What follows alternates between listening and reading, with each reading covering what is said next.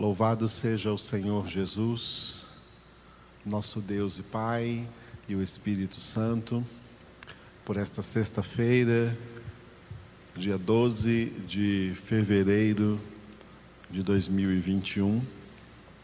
Essa é a nossa segunda aula no nosso seminário Instituto Bíblico Cristo Vive, no qual nós estamos meditando na carta do apóstolo Paulo aos Efésios. Como de costume, nós vamos começar a nossa aula de hoje lendo o capítulo 4. Capítulo 4, no qual nós hoje vamos começar.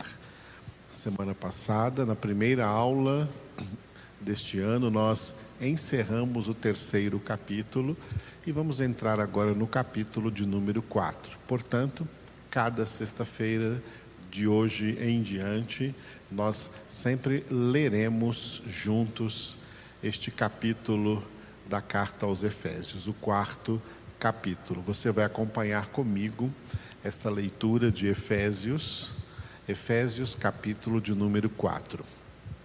Enquanto lemos esta palavra, é claro, o Espírito Santo de Deus estará agindo na sua vida, aonde quer que você esteja, a palavra de Deus estará chegando a você e Deus estará tocando na sua vida. Através desta palavra e da oração que vamos fazer logo ao final dessa leitura, nós queremos pedir ao Senhor que abençoe o Emanuel, que nessa semana perdeu a sua mamãe, né? E nós também perdemos a irmã Mirtes. Até domingo, na nossa, nas nossas congregações de domingo, nós oramos por ela para que ela fosse curada, pedimos ao Senhor, mas foi da vontade do Senhor que na segunda-feira ela completasse os seus dias aqui nessa terra. Nós lemos na Escritura e nós sabemos, especialmente no Salmo de número 139, que cada dia da nossa vida foi predeterminado por Deus antes que um só deles existisse. E cada dia foi escrito no livro, no livro de Deus. E Jesus disse nos evangelhos, quando veio aqui a essa terra, pregar o evangelho do reino de Deus, Jesus declarou: Qual de vós, por mais que se esforce, pode acrescentar um só côvado, uma só medida de tempo à duração de sua vida? O Salmo 90 declara que a vida do homem chega aos 70 anos, os mais fortes aos 80, em havendo vigor. Mas a maior parte deles é canseira e enfado. A irmã Mirte chegou aos 71 anos de idade e foi da vontade de Deus, na segunda-feira, dia 8 de fevereiro, levá-la, colhê-la, levá-la para o paraíso, onde agora ela está sem nenhuma enfermidade, sem nenhuma dor, ela já está agora experimentando a alegria, o consolo da presença de Deus para sempre.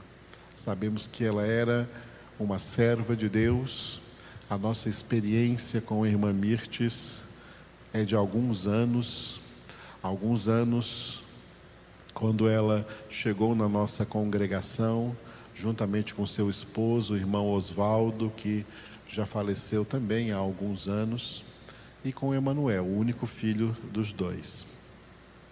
Então a irmã Mirtes viveu a sua viuvez junto com seu filho Emanuel, sendo fiel ao Senhor, à sua palavra, uma mulher de oração, buscou muito a face do Senhor. Nós víamos quando ela estava orando, quando ela estava louvando na congregação. Quando a nossa congregação mudou lá para o bairro do Jardim Jamil Miguel, ela não abandonou a congregação, apesar da congregação ficar distante da casa dela mais de 12 quilômetros, ela permaneceu firme congregando, congregando conosco. Pessoas, vizinhos do bairro dela, isso ela nos contou, ela nos contou uma vez, vizinhos do bairro dela falavam com ela: tem tantas igrejas aqui no seu bairro, por que, que você vai nessa distância para aquela igreja? E ela respondeu para eles assim: Olha, tem muitas igrejas aqui no meu bairro, mas nenhuma delas tem a palavra que tem na minha igreja. Por isso eu vale a pena eu percorrer toda essa distância, porque eu não acho palavra de Deus, ensinamento da palavra como eu tenho achado lá. Louvamos ao Senhor porque a irmã Mirtes, em vida, ela deu todos os sinais de que ela faz parte dos poucos escolhidos, dos eleitos de Deus, uma mulher cheia do Espírito Santo. Assim que nós acabamos aqui o nosso salão, que ficou mais próximo, bem mais próximo agora de onde ela morava, ela jamais perdia aqui as primeiras congregações. Ela nos ajudou aqui a inaugurar esse salão. Eu lembro dela aqui louvando a Deus conosco, orando, ouvindo a palavra. E nós temos que nos alegrar. Eu dou esse recado para todos e para especialmente o Emanuel e também para Rosa, a irmã da irmã Mirtes, né? Irmã Mirtes, irmã da irmã Rosa. Irmã Rosa também que sofreu bastante esses dias acompanhando as internações da irmã Mirtes e depois o falecimento dela. Foi a irmã Rosa que na segunda-feira nos deu aqui o recado. E por causa da pandemia, na terça-feira, por volta das nove horas da manhã, a irmã Mirtes foi sepultada. Não houve velório, a irmã Mirtes foi sepultada os únicos que participaram daquele sepultamento foi a irmã Rosa, o irmão Toninho, seu esposo, e o Emanuel. Vamos orar por eles três, para que o Espírito de Deus console seus corações. Eu convoco todos os discípulos e discípulas do Senhor a orar, a orar pelo Emanuel, órfão agora de pai e de mãe e vamos orar pela Rosa né, e pelo Toninho que tiveram um grande desgaste emocional aí no início dessa semana, para que o Senhor os conforte, para que o Senhor os console. E assim que eu recebi essa notícia, me veio logo à mente o salmo onde está escrito que preciosa é ao Senhor a morte dos seus santos. Com certeza, a morte da irmã Mirtes foi preciosa ao Senhor, ele acolheu e nós temos certeza absoluta, eu como pastor dessa ovelha de Cristo Jesus, a irmã Mirtes, tenho convicção de que ela repousa agora no paraíso, aguardando a ressurreição. Por isso, ao Senhor toda a glória e toda a honra, louvamos a Deus pelo tempo de vida que ele deu à irmã Mirtes, e sendo que nesses últimos anos, não me lembro exatamente a quantidade de anos, em que ela pôde estar conosco, e desde que ela veio estar conosco na nossa congregação, jamais abandonou a congregação, pelo contrário, se mostrou uma pessoa verdadeiramente atraída pela palavra de Deus. Louvado seja Deus pela vida da irmã Mirtes, da qual nós agora sentimos saudades, mas louvamos ao Senhor e sabemos que tudo Ele faz segundo a Sua vontade, que é boa, agradável e perfeita. A leitura do Efésios hoje, 4, né, nós vamos também orar Vamos também orar pelo Wesley, que faz aniversário hoje, dia 12 de fevereiro. Que o Senhor abençoe Wesley, a Keliane, seus filhos, Gabriel, Annalise, essa família toda. Que o Senhor abençoe poderosamente a vida do Wesley, que ele continue crescendo na graça, no amor e no conhecimento do Senhor Jesus. Wesley, Deus te abençoe. Então vamos ler a palavra de Deus e deixar que o Espírito de Deus, o Consolador, use essa palavra para agir em nossas vidas, agir na vida do Wesley e toda a sua família, agir na vida do Emanuel, da Rosa, do Toninho e de toda a nossa congregação, em nome do Senhor Jesus. Amém. Efésios capítulo 4, versículo 1 e seguintes, todo esse capítulo 4. Rogo-vos, pois, eu, o prisioneiro no Senhor, que andeis de modo digno da vocação a que fostes chamados, com toda humildade e mansidão, com longanimidade, suportando-vos uns aos outros em amor, esforçando-vos diligentemente por preservar a unidade do Espírito no vínculo da paz. Há somente um corpo e um espírito, como também fostes chamados numa só esperança da vossa vocação. Há um só Senhor, uma só fé, um só batismo, um só Deus e Pai de todos, o qual é sobre todos, age por meio de todos e está em todos. E a graça foi concedida a cada um de nós, segundo a proporção do dom de Cristo. Por isso diz: Quando ele subiu às alturas, levou cativo o cativeiro e concedeu dons aos homens. Ora, que quer dizer subiu, senão que também havia descido às regiões inferiores da terra? Aquele que desceu é também o mesmo que subiu acima de todos os céus para encher todas as coisas.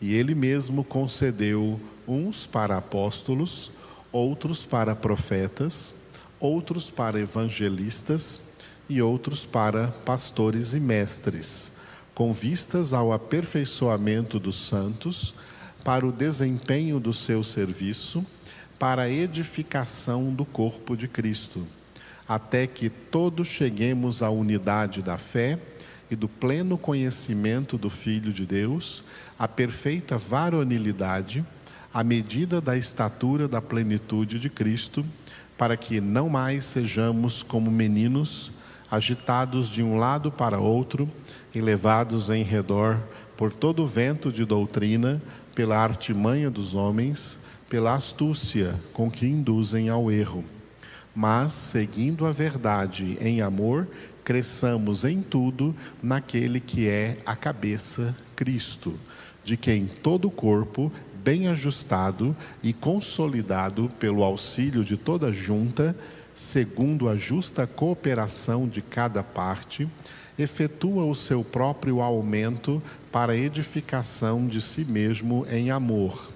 Isto, portanto, digo e no Senhor testifico que não mais andeis como também andam os gentios, na vaidade dos seus próprios pensamentos, obscurecidos de entendimento, alheios à vida de Deus, por causa da ignorância em que vivem, pela dureza do seu coração, os quais, tendo se tornado insensíveis e se entregaram à dissolução para com avidez cometerem toda sorte de impureza. Mas não foi assim que aprendestes a Cristo, se é que de fato o tendes ouvido e nele fostes instruídos, segundo é a verdade em Jesus, no sentido de que, quanto ao trato passado, vos despojeis do velho homem que se corrompe segundo as concupiscências do engano e vos renoveis no espírito do vosso entendimento e vos revistais do novo homem, criado segundo Deus, em justiça e retidão, procedentes da verdade. Por isso, deixando a mentira, fale cada um a verdade com o seu próximo, porque somos membros uns dos outros. Irai-vos e não pequeis, não se ponha o sol sobre a vossa ira, nem deis lugar ao diabo. Aquele que furtava, não furte mais, antes trabalhe, fazendo com as próprias mãos o que é bom, para que tenha com que acudir ao necessitado. Não saia da vossa boca nenhuma palavra torpe, e sim unicamente a que for boa para edificação, conforme a necessidade, e assim transmita graça aos que ouvem. E não entristeçais o Espírito de Deus, no qual fostes selados para o dia da redenção. Longe de vós toda amargura e cólera e ira e gritaria e blasfêmias, e bem assim toda malícia. Antes, sede uns para com os outros benignos, compassivos, perdoando-vos uns aos outros, como também Deus em Cristo vos perdoou. Aleluia. Senhor, nós te louvamos por essas palavras inspiradas, reveladas por ti ao apóstolo Paulo, para que hoje fossem palavras do Senhor para nós. Palavra viva e eficaz, a espada do teu Espírito Santo que ele usa para penetrar-nos até o ponto de dividir alma e espírito, juntas e medulas, e os mais íntimos pensamentos, propósitos, intenções do nosso coração. Obrigado porque essa palavra nos purifica, nos liberta, nos renova, nos transforma, nos santifica. Entregamos nossas vidas em tua presença e queremos ser operados por ti, Senhor, por esta espada do teu espírito, que é a tua santa palavra. E nós pedimos, manda uma dessas palavras para consolar o coração do Emanuel, que nessa semana perdeu a sua mamãe, irmã Mirtes. Derrama sobre ele em profusão, em abundância, o teu Espírito Santo. Consola também a Rosa, Senhor, irmã da irmã Mirtes, que sofreu também essa perda. Fortalece a ela e o Toninho que caminharam juntos aí, Senhor, em todos esses trâmites ligados aí ao sepultamento da irmã Mirtes. Nós te louvamos por cada dia de vida que o Senhor concedeu à irmã Mirtes e especialmente os últimos anos em que o Senhor a atraiu para a nossa congregação para aqui ela orar conosco, se alegrar na presença do Senhor, ser muito edificada na tua palavra. Louvamos a ti, Senhor, e entregamos a vida da irmã Mirtes em tuas mãos. Ela está totalmente no Senhor neste momento e nós te damos graças. Oramos também pelo Wesley, que hoje faz aniversário, hoje, dia 12 de fevereiro. Abençoa a vida do Wesley, encha ele com teu Espírito Santo, com teu amor. Abençoa sua esposa, Keliane, seus filhos, ó Deus, o Gabriel, a Ana Liz, e que essa família possa ser sempre unida no Senhor, unida na tua palavra, unida no teu Espírito Santo. Que o Wesley seja verdadeiramente um testemunho do Senhor, uma base estrutural para esta família, ó Deus, como esposo e como pai. Entrego a vida dele em tuas mãos e peço, Senhor, a tua bênção sobre, sobre a vida dele no dia do seu aniversário. E entrego a ti, Senhor, cada discípulo, cada discípula do Senhor que participa comigo aqui deste seminário, que participa comigo dessas aulas, que tem recebido, Senhor, essas aulas com amor e aprendido tantas coisas. Ensina-nos, continua a ensinar-nos. Abençoa essa aula de hoje e todas as demais aulas que, pela tua graça, nós ainda ministraremos. Para a tua glória, Pai, para a tua glória, Jesus e para a tua glória, Espírito Santo de Deus. Amém. Louvado seja o nome do Senhor. Como nós vamos começar hoje no capítulo de número 4, eu vou fazer uma pequena revisão de tudo que nós já vimos até hoje. Então, nesse primeiro slide, você vai ver aí, como se fosse a capa atual do nosso curso Estamos meditando em toda a carta de Paulo aos Efésios.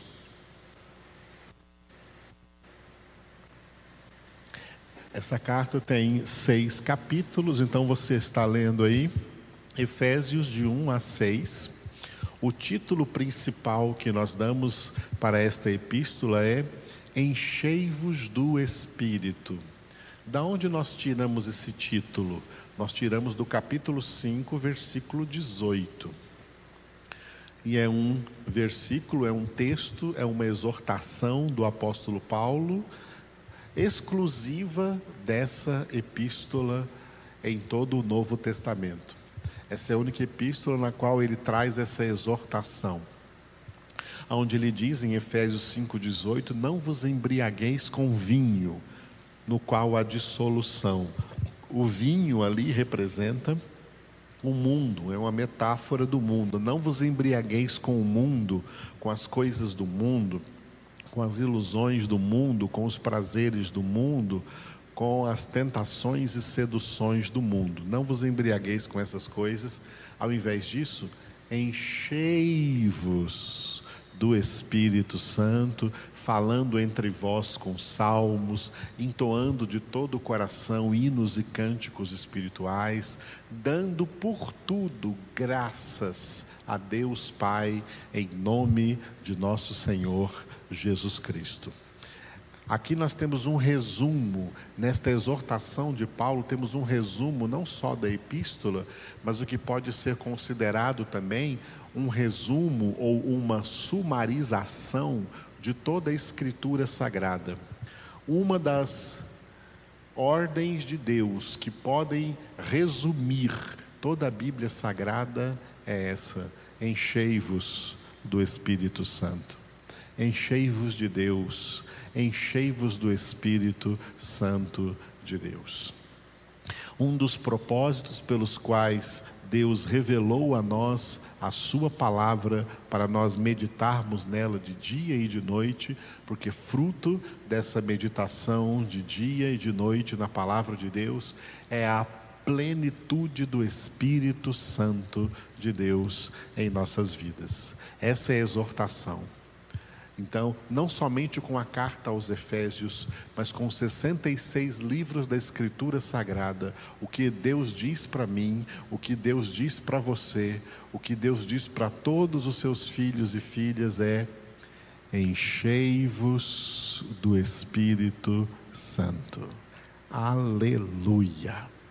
Esse é o segredo de ser mais que vencedores em meio a todas as circunstâncias difíceis que nós temos que enfrentar nessa vida e neste mundo. Enchei-vos do Espírito Santo de Deus. Por isso, esse é então o título principal que nós podemos dar a essa preciosa epístola do apóstolo Paulo aos Efésios, que não é mais uma epístola de Paulo aos Efésios, é uma epístola do Senhor Jesus para nós, sua igreja, na face da terra, aonde quer que essa igreja se encontre, que esses eleitos de Deus estejam. Muito bem, no início do nosso curso de Efésios, nós vimos que essa epístola está dividida em uma introdução, um desenvolvimento e uma conclusão. A introdução nos dois primeiros versículos do capítulo 1 e a conclusão nos dois últimos versículos do capítulo 6. Capítulo 1, versículos 1 e 2, a introdução. Capítulo 6, versículos 23 e 24, a conclusão. E o título para a introdução é o mesmo também para a conclusão.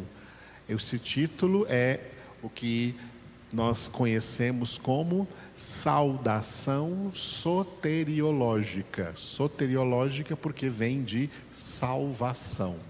Graça e paz.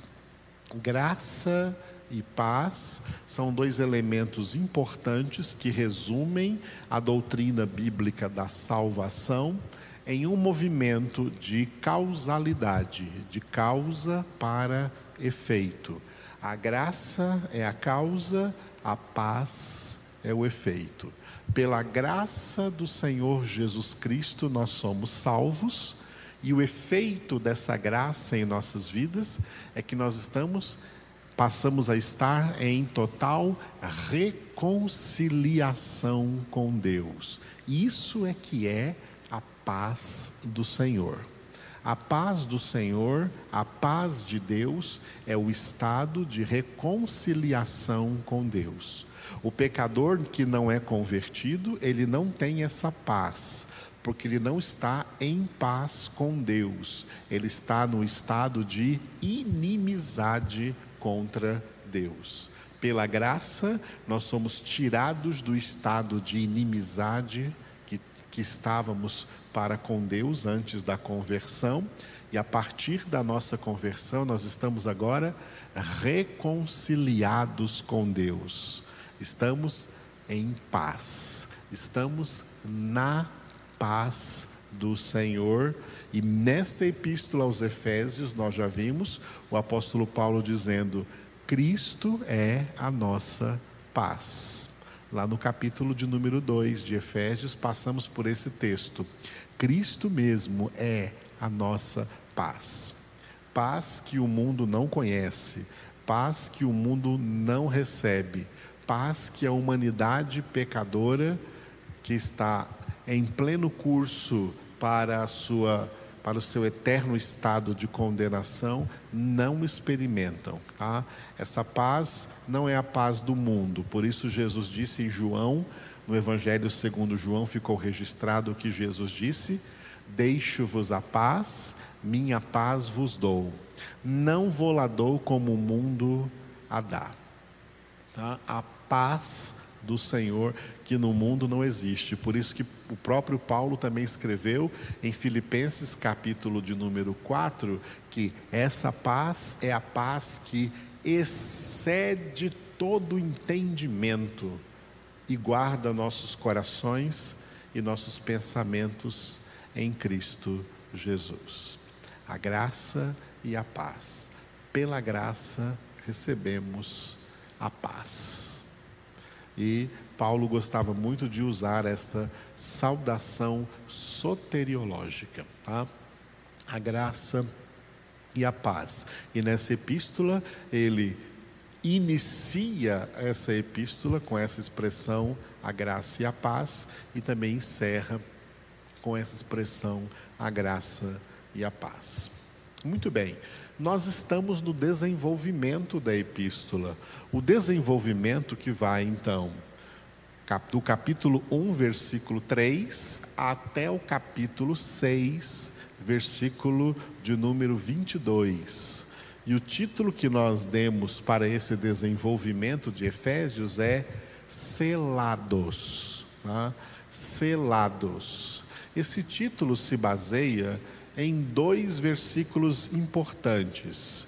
No capítulo 1, no versículo de número 13, Efésios 1, 13: Em quem também vós, depois que ouvistes a palavra da verdade, o evangelho da vossa salvação, tendo nele também crido, fostes selados com o Santo Espírito da promessa e nós lemos de novo essa palavra selado no capítulo 4, no qual nós estamos iniciando, vamos iniciar hoje, versículo de número 30.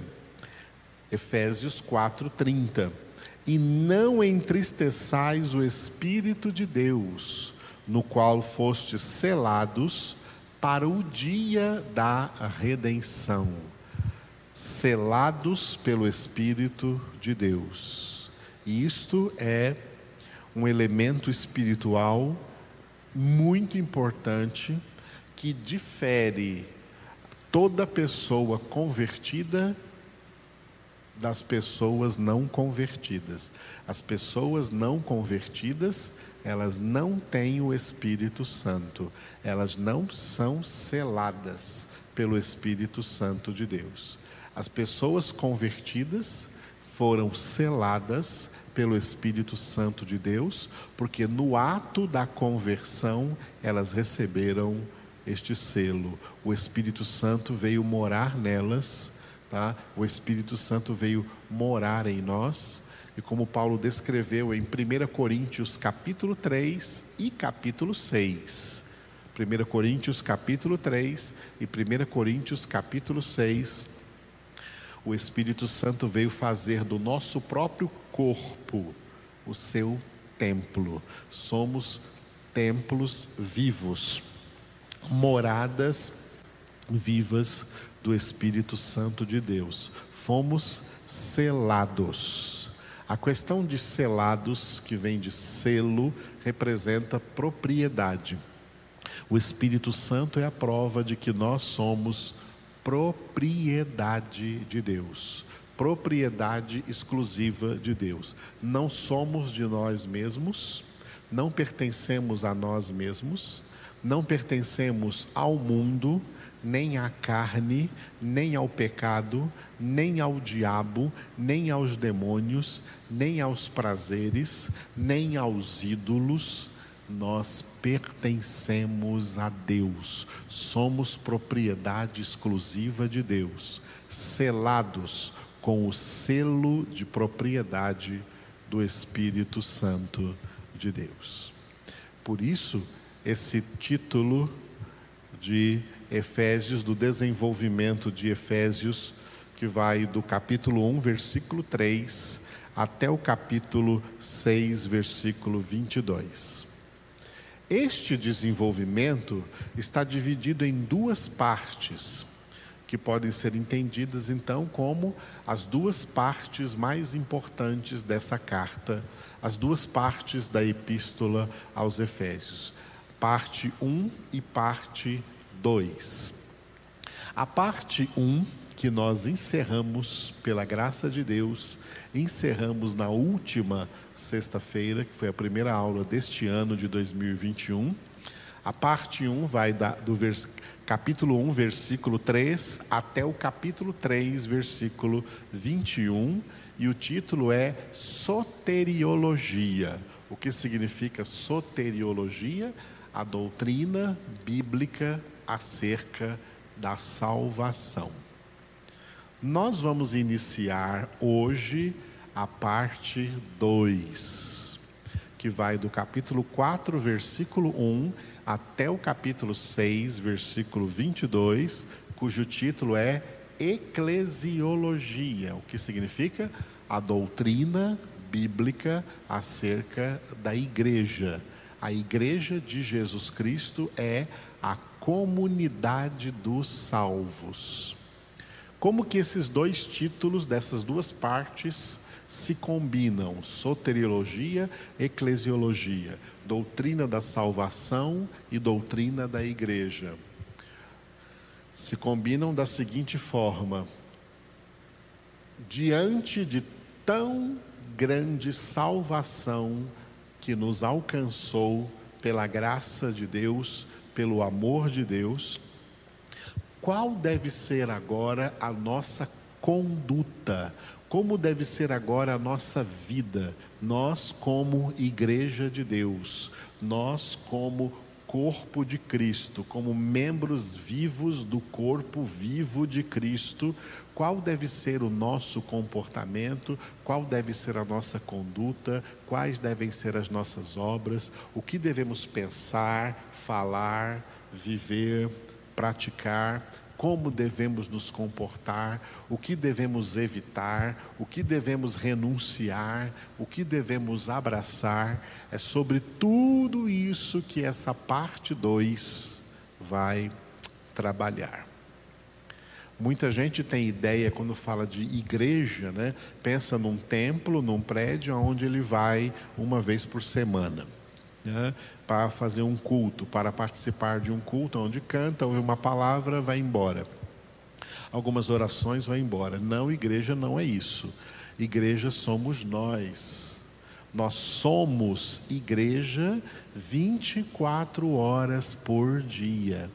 E como igreja, temos que aprender a viver como igreja de Jesus Cristo 24 horas por dia. Igreja não é o templo, igreja não é o prédio, igreja não é aquilo. Ali é só um lugar onde nós, como igreja, fazemos uma das coisas que devemos fazer, que é congregar mas nós somos igreja 24 horas por dia, aonde quer que estejamos, seja dentro de nossas casas ou no meio da sociedade, exercendo a profissão ou estudando em uma faculdade, em uma escola, em um colégio, ou mesmo andando pela pela rua, fazendo compras, indo à feira ou participando aí de qualquer lugar na sociedade, andando em qualquer lugar da sociedade, onde quer que estejamos,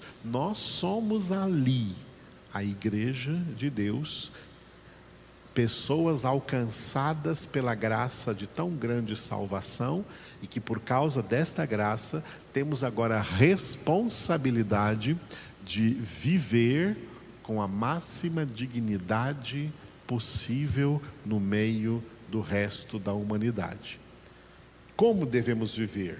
É sobre isso que essa parte 2 vai nos ensinar, detalhe por detalhe.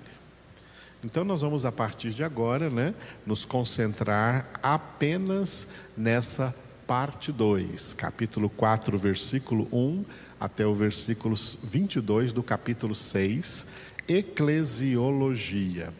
Esta parte 2 de, do desenvolvimento de Efésios, ela está dividida em dois blocos, que nós numeramos assim: bloco 3 e bloco 4. Por quê? Os blocos 1 e 2 ficaram lá na parte 1. A parte 1 foi dividida em bloco 1 e bloco 2. E a parte 2 está dividida em bloco 3 e bloco 4. Sendo que o bloco de número 3, ele é menor do que o 4, porque ele se encontra, o bloco 3, ele está aqui representado nos 24 primeiros versículos do capítulo 4. Nem pega o capítulo 4 inteiro, quase inteiro, tá? Efésios 4, de 1 a 24, esses 24 versículos é o bloco 3. E nesse bloco 3, nós vamos aprender que, como igreja, como pessoas alcançadas pela graça por tão grande salvação, nós temos que aprender a viver em dignidade. Por isso, esse é o título do bloco 3: dignidade. Não podemos viver mais de maneira indigna, não podemos mais nos comportar no mundo de maneira indigna, mas de maneira digna, viver com dignidade. Como viver com dignidade é o que o bloco 3 vai nos ensinar.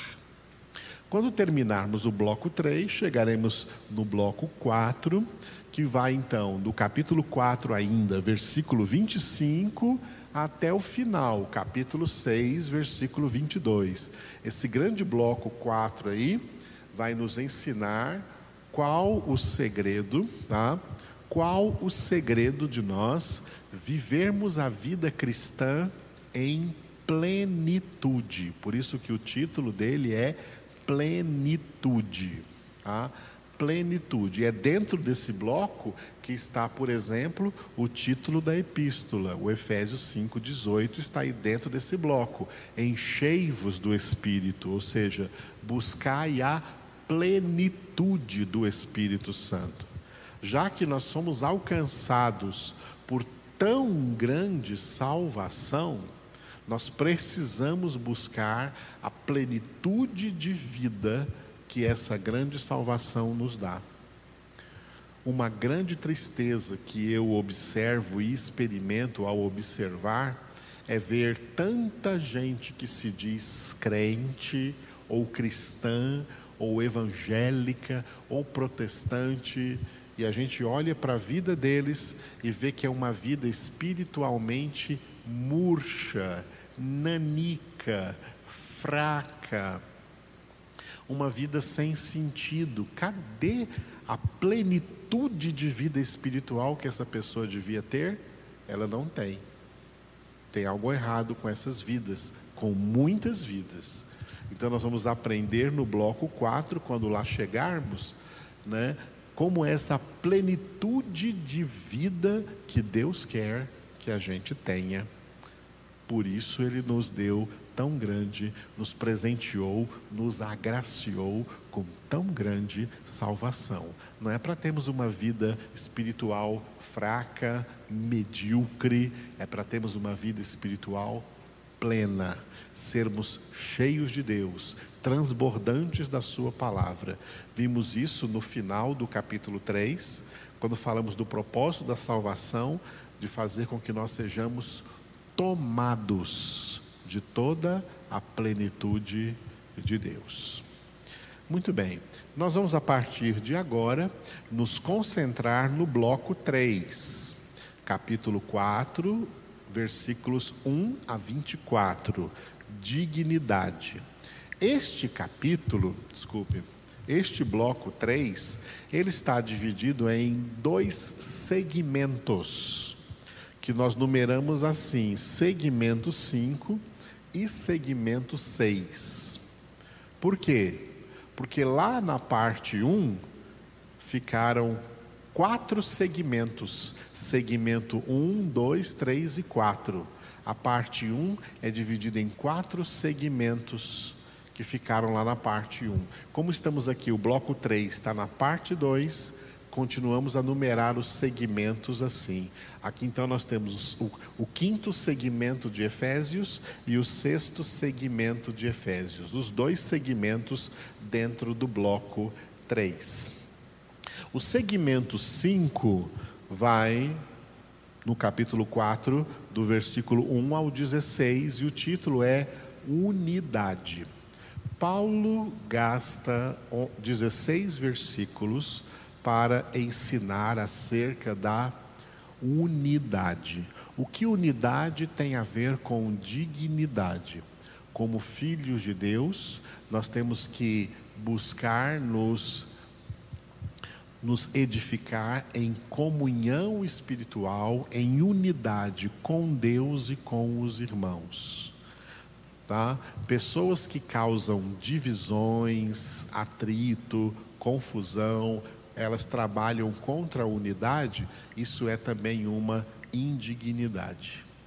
Viver de maneira digna é procurar viver sempre em unidade. É o primeiro ponto acerca da dignidade que a igreja cristã deve viver é na unidade em Cristo Jesus.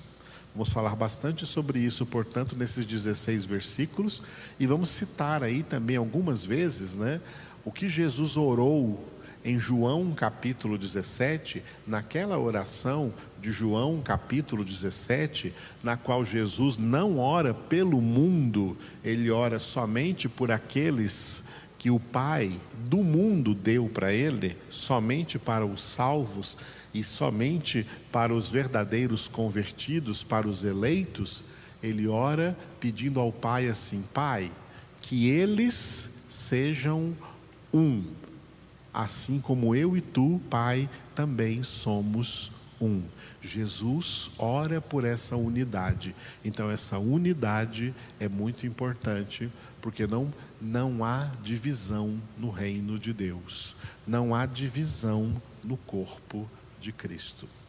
Nós vemos hoje em dia muitas igrejas sofrendo rachas com muitos tipos de divisões e um reino dividido não pode subsistir. A unidade é muito importante e é sobre essa unidade que o segmento 5 vai trabalhar. O segmento 6. O segmento 6, também dentro do capítulo 4, do versículo 17 ao 24, falará sobre santidade. Por quê? Santidade será um resultado da unidade. Santidade é uma meta que nós temos que alcançar, tá? E o meio para alcançar essa meta é a santificação. Só que ninguém consegue se santificar sozinho. Por isso, qual a relação do segmento 5, unidade, com o segmento 6, santidade? A relação é essa: que fora dessa unidade, ninguém consegue se santificar sozinho. Fora da unidade, ninguém se santifica. E sem santificação, ninguém verá o Senhor. Hebreus 12, 14. Então, se você precisa da santificação, você precisa trabalhar na unidade. Não adianta ficar com esse pensamento vão que hoje muitos crentes têm, de pensar que eles vão viver a vida cristã deles isolados de outros cristãos. Lá dentro da sua casinha, tá? É só lá que ele pensa que ele vai orar e ler Bíblia e vai ficar afastado de todo mundo. Não, nós precisamos viver na unidade. Ok? E é claro que nós vamos viver melhor essa unidade. Claro, quando essa pandemia passar, nós todos estivermos imunizados, tivermos imunizados, poderemos então voltar a edificar-nos melhor na unidade presencialmente. Mas mesmo à distância, nós podemos viver essa unidade, porque ainda que estejamos distantes uns dos outros, estamos unidos em Cristo. Essa é a maior realidade espiritual que se sobrepõe a toda realidade física. As realidades espirituais são mais poderosas do que as realidades físicas, materiais. Embora fisicamente estejamos distantes, cada um no seu lugar, espiritualmente estamos em um só, Cristo Jesus, unidos em Cristo Jesus. Vamos aprender muito sobre essa unidade, porque ela é um dos segredos da nossa santificação, mediante a qual somos conduzidos à plenitude da santidade de Deus, em nome de Jesus. Muito bem. A partir de agora, nós vamos nos concentrar somente no segmento 5. Segmento 5, Efésios 4, de 1 a 16, unidade. Ok? Este segmento 5 está dividido em duas pequenas partes, assim. Ó. Efésios 4, de 1 a 6, todos. O que a unidade tem a ver com todos nós que fomos alcançados por tão grande salvação. E depois, Efésios 4, de 7 a 16, cada um, todos e cada um. Primeiro vamos ver todos e depois cada um de nós, de maneira pessoal, de maneira individual, de maneira particular. Começando com todos. Efésios 4, de 1 a 6, todos. Todos procurando viver em amor, é o que vai dizer os dois primeiros versículos. Versículos Efésios 4, versículos 1 e 2. Deus nos alcançou porque Ele quer que a partir do momento em que fomos alcançados pela salvação, vivamos em amor. Nada mais de ódio, nada mais de raiva, nada mais de ira, nada mais tá, de desafetos. Vivamos em amor. Por quê? Porque Deus é amor. E Efésios 4, de 3 a 6, vamos ver, né? Em nome desse amor, lutamos juntos, agimos juntos, no sentido de preservar a unidade. Não pecarmos contra a nossa unidade espiritual, não pecarmos contra a nossa comunhão espiritual, não sermos, não sermos pessoas facciosas, como Paulo fala em Tito, para nós evitarmos o homem faccioso, não ser pessoas facciosas. Pessoas facciosas, elas trabalham para destruir a unidade. Nós não somos pessoas facciosas, nós trabalhamos para preservar a unidade. Muito bem. Chegamos aos dois primeiros versículos, então, né? Os dois primeiros versículos de Efésios, capítulo 4, versículos 1 e 2. Juntando esses dois versículos, o título é Em Amor. O versículo 1, Efésios, capítulo 4, versículo 1, conduta digna. Vai falar sobre a nossa conduta como pessoas alcançadas por essa tão grande salvação. Como deve ser a nossa conduta? Conduta digna e não uma conduta indigna. E o versículo 2 vai falar sobre um elemento importante dentro dessa conduta digna, que é a humildade. Isso é tão importante que foi essa uma das lições mais importantes que nós recebemos do Mestre Jesus. Mateus capítulo 11, ele disse: né, Aprendei de mim, que sou manso e humilde de coração. Muito bem, essa foi uma introdução a partir da epístola como um todo, até chegar no ponto aonde nós estamos meditando aqui no nosso seminário. Glória a Deus. Então, a partir desse momento, começaremos no primeiro versículo de Efésios, capítulo de número 4. Efésios 4, 1, título: Conduta digna.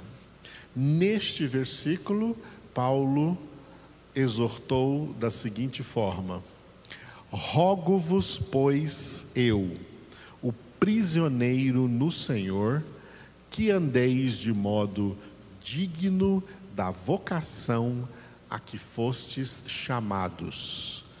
Vou repetir. Rogo-vos, pois eu, o prisioneiro no Senhor, que andeis de modo digno da vocação a que fostes chamados. Bom, Paulo começa dizendo: rogo-vos. Às vezes nós deixamos alguma palavra passar batida, né? Nas nossas leituras diárias da Bíblia. E muitas vezes isso ocorre porque nós não entendemos direito, né, a partir da língua original em que a Bíblia foi escrita, o que, que essa palavra está dizendo.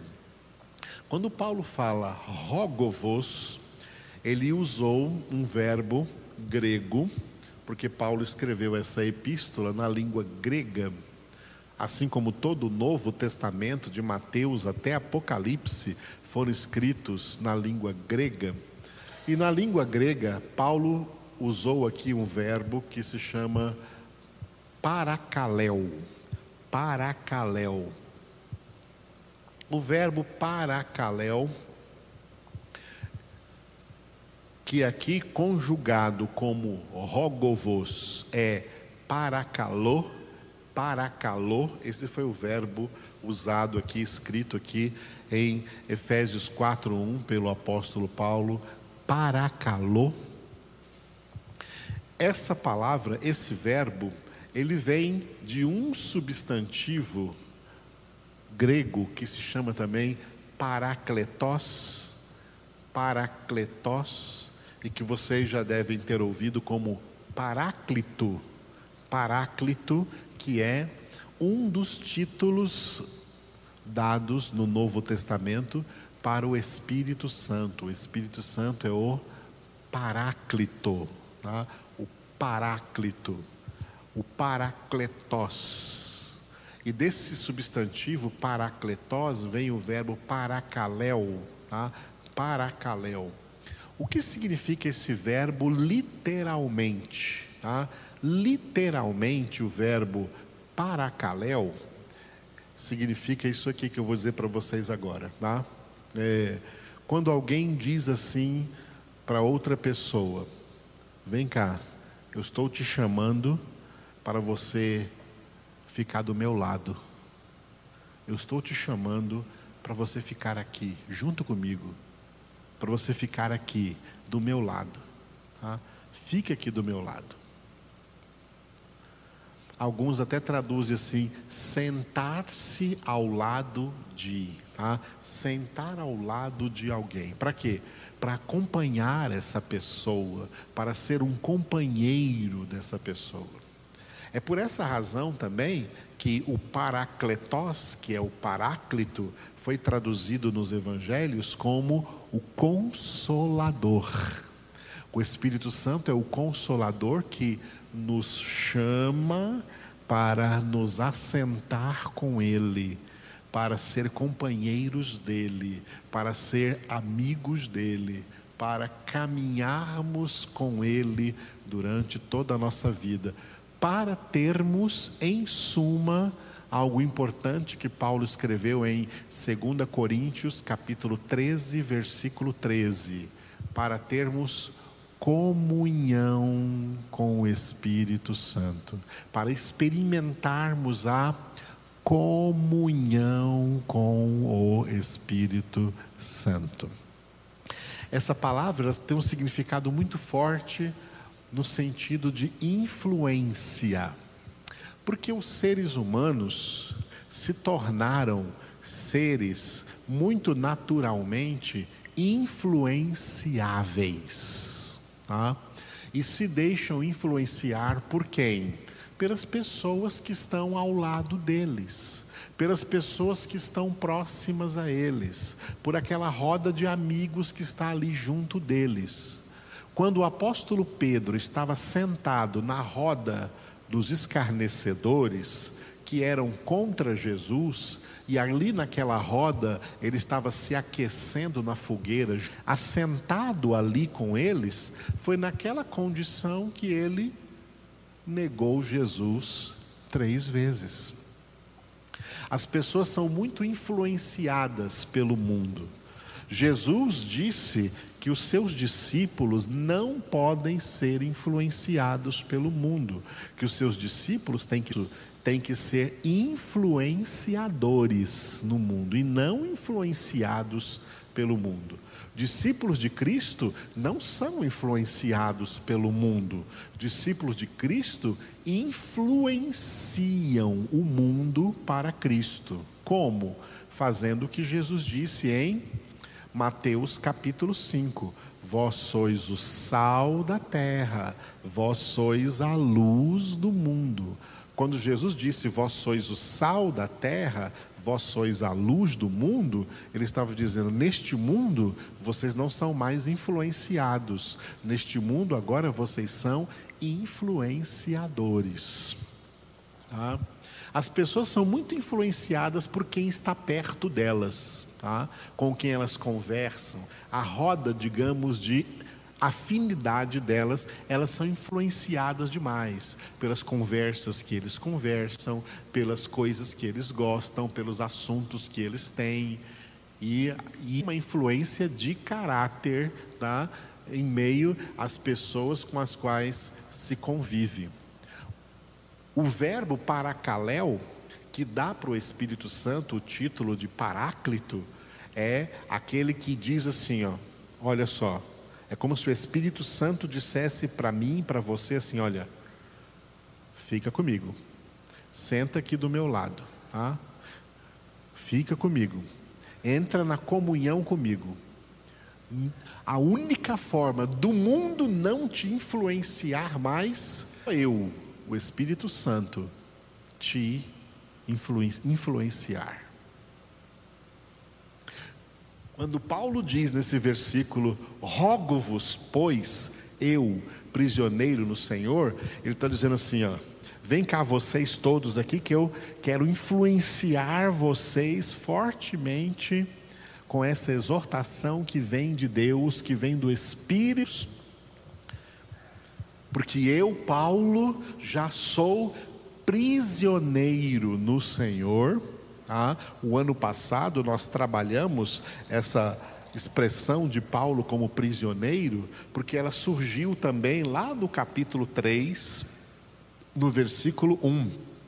Efésios 3:1 Por esta causa eu, Paulo, de Cristo Jesus, por amor de vós, gentios, prisioneiro de Cristo Jesus. E Paulo repete agora essa expressão aqui no capítulo 4, versículo 1. Rogo-vos, pois, eu, o prisioneiro no Senhor. O que ele quis dizer como prisioneiro no Senhor? Não apenas pelo fato dele estar preso em alguma cadeia pública, por causa da perseguição contra o Evangelho de Cristo, mas Paulo chamava a si mesmo de prisioneiro porque ele estava completamente influenciado pelo Senhor.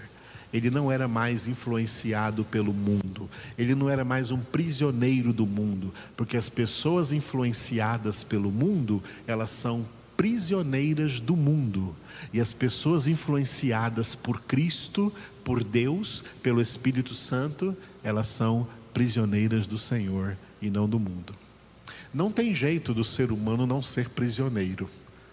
Nenhum ser humano é, digamos, entre aspas, livre, livre de ser prisioneiro de alguma situação. Quem não for prisioneiro do Senhor, será prisioneiro do mundo, será prisioneiro de Satanás. Então é melhor ser prisioneiro do Senhor. Paulo diz: como prisioneiro no Senhor, eu estou chamando vocês aqui ao lado, eu estou exortando vocês, estou rogando a vocês, como prisioneiro do Senhor, como vocês devem andar. Como vocês devem andar. O verbo andar que Paulo usa aqui, tá? eu, o prisioneiro no Senhor, que andeis. O verbo andar, nós não enxergamos isso em português, porque em português aparece aqui o verbo andar, mas em grego, andar é o verbo patel. Patel, dessa forma, patel é o verbo andar. Né? Patel é andar. Mas em grego existe, na gramática grega, uma coisa que se chama verbos compostos é quando um verbo comum, um verbo regular, como o verbo andar, recebe uma preposição, uma, alguma coisa posicionada antes, pré-posição, uma preposição. Esse verbo que Paulo escreveu aqui, que foi traduzido como andeis, como verbo andar, que em grego seria o verbo patel, Paulo usou uma preposição e transformou esse verbo em um verbo composto então ele não escreveu peri, ele não escreveu patel, ele escreveu peripatel. Peripatel. Patel é andar. E o peri faz o que com esse verbo? O peri transforma esse verbo patel em peripatel para dizer que significa a forma como você se conduz na sua vida. Tá?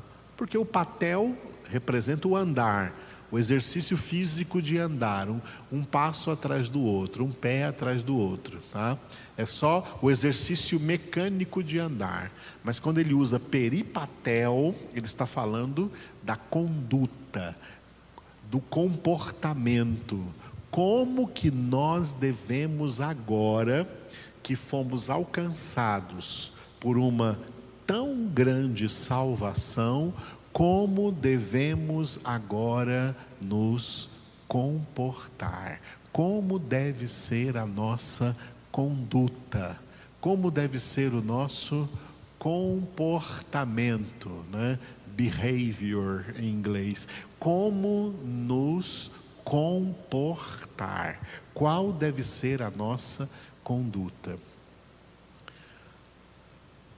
Nós precisamos dar muita ênfase nisso, porque a igreja cristã na face da terra sempre sofreu por causa de más condutas de crentes.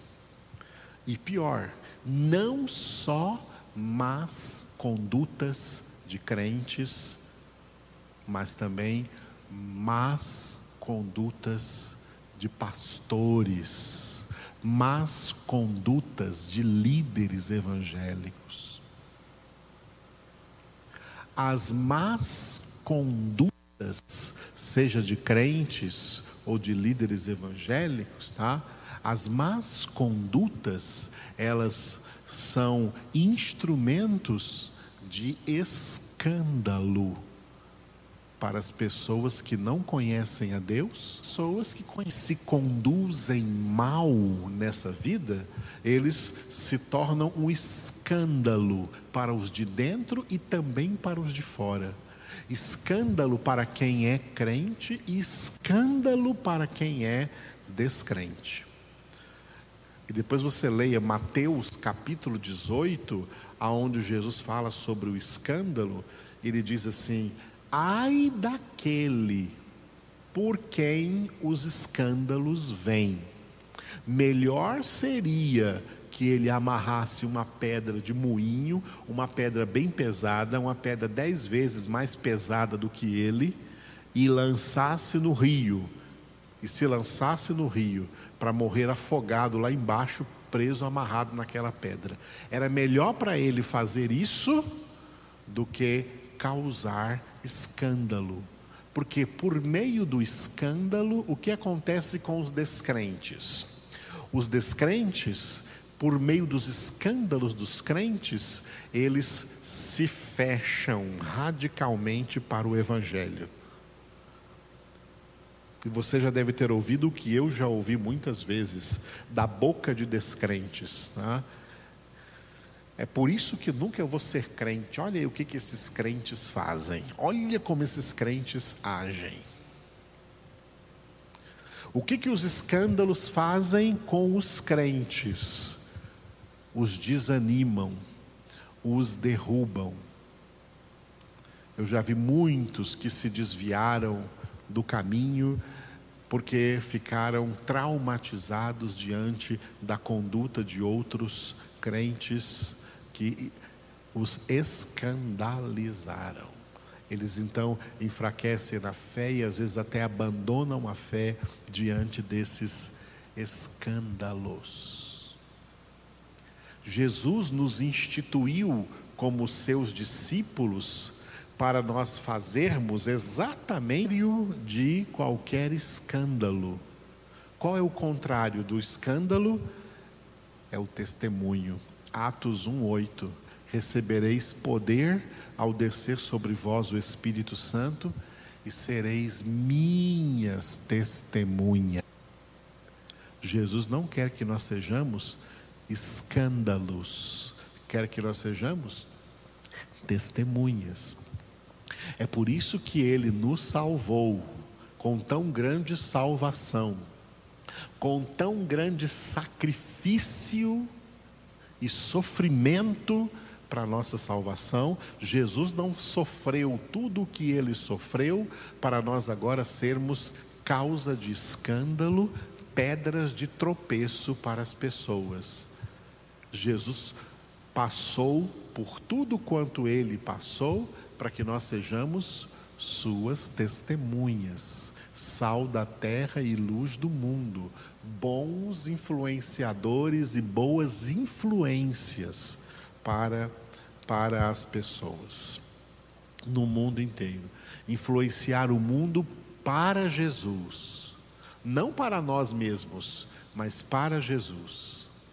Quando eu falo assim, não para nós mesmos, né? Porque tem uma coisa hoje aí na moda das redes sociais, né? Que são os influenciadores digitais.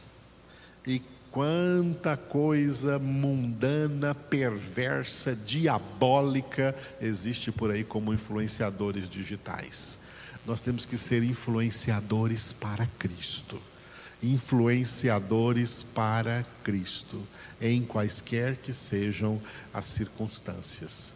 E a forma de fazermos isso é andarmos de modo digno da vocação a que fomos chamados. É assim que Paulo termina esse primeiro versículo, né?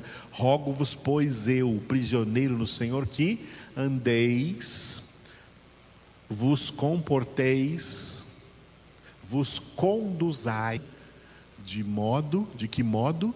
Modus procedendi, vem do latim aqui, modus procedendi, o modo de procedimento, o modo de proceder em tudo na vida, modo digno, não indigno, modo digno da vocação a que fostes chamados. Vocação, qual a vocação para a qual nós fomos chamados por Deus? através da obra da salvação. Ao nos alcançar com a obra da salvação, ao nos alcançar com a obra da salvação, Deus estava ao mesmo tempo nos chamando, dando para nós uma vocação, uma vocação para a santidade. O nosso chamado, nós somos chamados a ser santos. Este é o principal mandamento da Bíblia toda. A Bíblia toda poderia ser resumida num mandamento de duas palavras, procedentes da boca de Deus: sede santos sede santos. Alguém poderia perguntar: o que Deus quis dizer para nós em todas as páginas da Sagrada Escritura? O que Deus quis dizer para nós com a Bíblia toda? Resumindo a Bíblia toda, os 66 livros, de Gênesis a Apocalipse, qual a mensagem de Deus para nós? Esta é a mensagem: sede santos. Pela obra da salvação, a partir do momento que fomos alcançados, Deus já estava nos chamando para a santidade. A nossa vocação, a palavra vocação aqui é vocação chamado para a santidade. Vamos dar um exemplo do mundo civil, do mundo profissional. Né? Nós vemos no mundo profissionais de dois tipos. Alguém que é que tem uma profissão porque ele quis ter essa profissão e alguém que tem uma profissão porque ele tem vocação para essa profissão. São dois tipos de profissionais diferentes. Aquele profissional que é um profissional porque tem vocação para aquela profissão, aquela profissão como que vai fluir da vida dessa pessoa. Quando ela não tem vocação, mas ela ela busca aquela profissão porque ela quer, por algum motivo, ela quer aquela profissão, mesmo não tendo vocação, ela pode até conseguir se transformar naquele profissional, mas vai ser assim algo cansativo. Ela vai ela vai se desgastar, gastar energia, porque está fazendo uma coisa para a qual não tem vocação, mas só porque quer fazer. Tá? Porque quer fazer. Mas quando tem vocação, aquilo flui.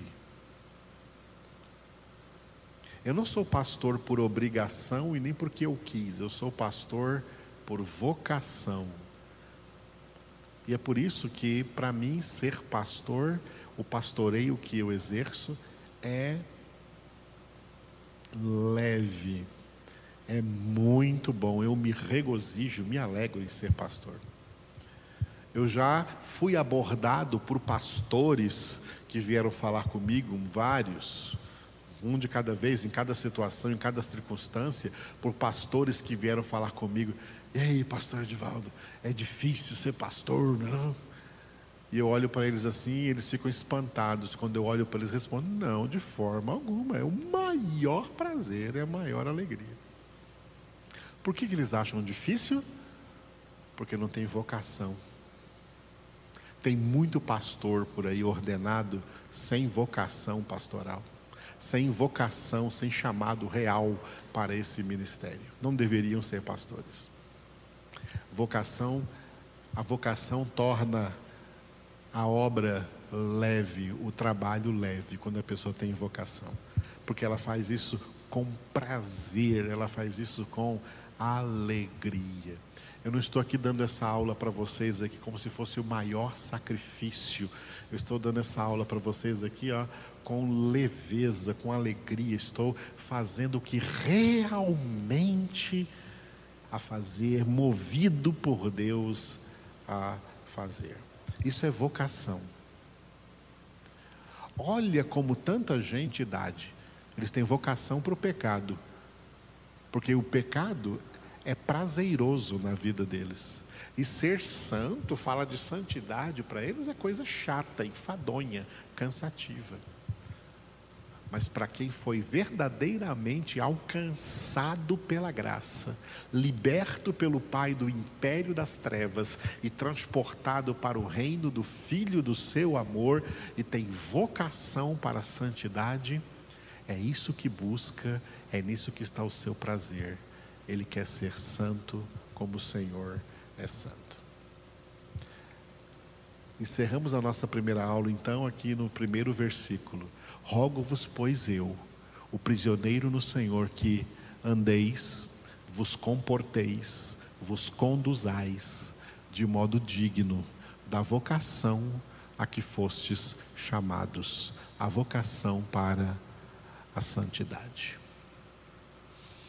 Obrigado, Jesus.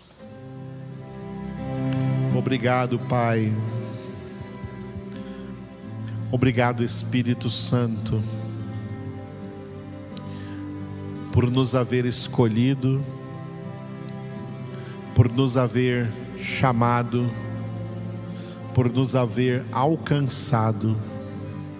Obrigado, Pai, por nos ter libertado do império das trevas e transportado para o reino do Filho do teu amor, no qual temos a redenção, a remissão dos pecados, para nunca mais ser o que éramos antes, mas agora sermos vocacionados para a santidade, para agora percorrer essa carreira que nos está proposta, carreira de santidade, olhando firmemente para teu Filho, Autor e Consumador da nossa fé.